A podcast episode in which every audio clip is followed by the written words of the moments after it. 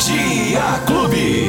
Bom Dia Clube, os principais fatos do dia. E vamos com ele! Luiz Cláudio Alba. Luiz Cláudio Alba Albinha, bom dia! Oi, Josito, bom dia, bom dia pra você, bom dia pra todo mundo que tá acompanhando a gente nesta segunda-feira, 31 de maio, com os fatos do dia Clube FM, o último dia do mês de maio. Último dia do Acabou mês de maio, exatamente. E detalhe, a semana é curta, temos o feriado aí, quinta-feira agora, né? É verdade, de Corpus Christi, na quinta-feira, tem feriado chegando por aí. Mais um, né? É Mais isso um. aí, é isso aí. Vamos, vamos lá, Luizinho, aos principais fatos do dia, é, fazendo alguma- algum resumo também do que aconteceu no final de semana. Tem muita coisa, tem vídeo circulando na internet, né? Mas peraí, peraí. Primeiro, vamos falar que tá acontecendo um estudo, né? Tá sendo, ah, tá sendo realizado um estudo da Covid-19 aqui na região de Ribeirão. Ou é aqui na cidade? Onde que é? Mais um, né? Nós Mais tivemos um. em Serrana, Sim. agora tivemos um que começou no sábado em Batatais e na próxima quinta-feira o mesmo estudo começa também na cidade de Taquaritinga.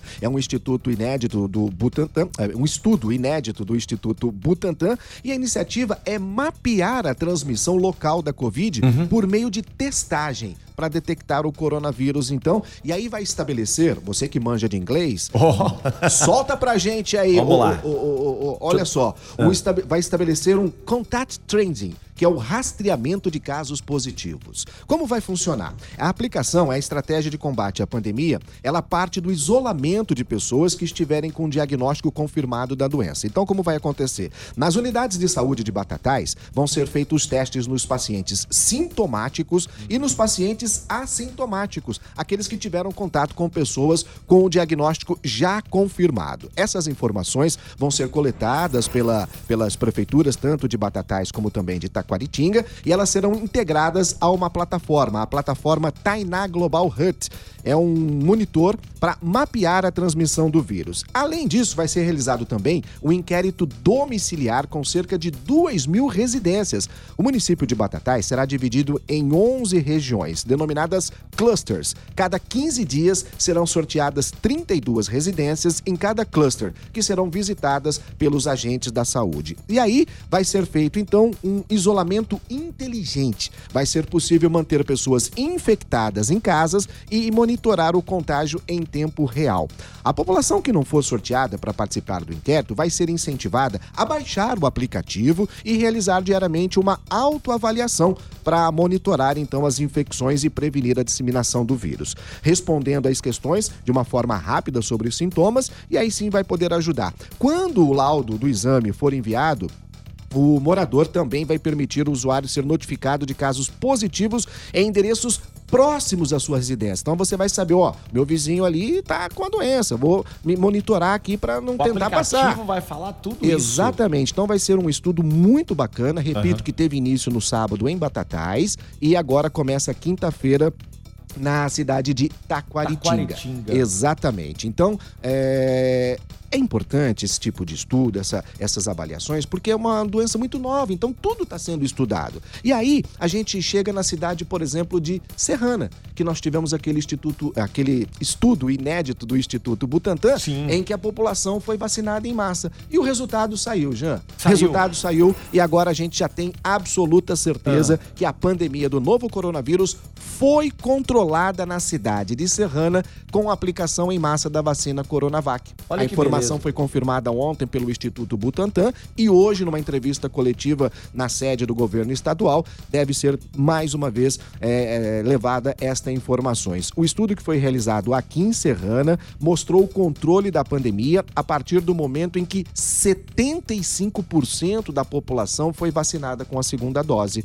De acordo com os dados, o estudo é, é, é, mostrou que enquanto a pandemia se agrava nas 15 cidades que ficam no entorno, inclusive Ribeirão Preto, em Serrana ocorreu uma queda de 80% nos casos É um sintomáticos. altíssimo, que E- beleza. mas tem mais, Ah. 86% nas internações e caiu 95% o número de mortes em Serrana. Então, quer é um dizer, a pandemia resultado está controlada. completamente controlado. É o resultado mais importante que se tem até hoje no controle da pandemia através da vacinação, porque é um estudo, um estudo inédito e ele foi feito pelo Instituto Butantan, mostrando então que sim, a vacina é muito importante e ela conseguiu controlar a pandemia E em ela é Serrana. totalmente eficaz, tá vendo só? Todo mundo de Serrana tomou as duas doses, né? Isso, quase todo mundo. Quase Na verdade, mundo. 65, Sempre tem- 70% da população. É. né? Ah, é porque depende- tem ah, menores de perdeu. 18 anos não, não, não, Isso. não tomam, Tem né? esse Tem toda uma situação. Tem aqueles que não quiseram tomar, não era obrigatório, era de forma voluntária, Sim, né? sim. Então tá aí. O, a vacinação em massa em Serrana saiu o beleza. resultado e a doença foi controlada em Serrana. Isso não Pandemia significa controlada. Que tá tudo tranquilo. Não significa que o vírus foi embora. De, jeito, nenhum. O uso de máscara, o distanciamento, o álcool em gel, tudo que a Continua, gente, gente, tem isso que continua. continuar. Não é Continua. isso?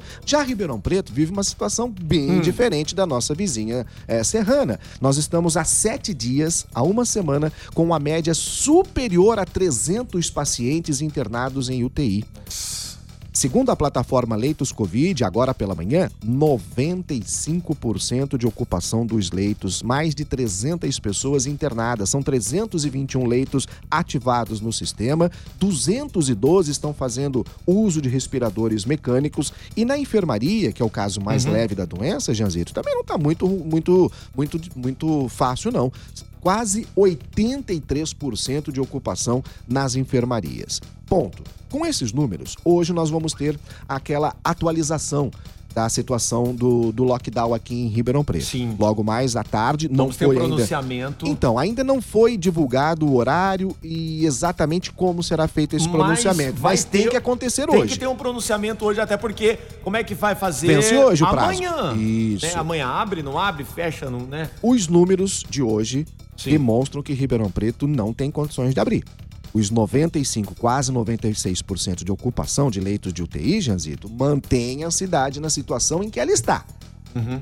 Isso é o que diz os números. Mas será que é, o governo municipal vai levar em conta tudo isso? Ou será que o vídeo que aconteceu com o prefeito num resort, Exatamente. participando de um Esse- evento, esse é inclusive sem vídeo. máscara, né? Com a máscara É, no, no no queixo, queixo. justamente no momento em que fecha a cidade, será que ele realmente vai ter essa coragem de continuar fechando tudo? Depois de um evento como esse aparecer em redes sociais e a cidade toda comentando a participação do prefeito num evento fora da cidade, repito, num resort, mas com a cidade em, em lockdown?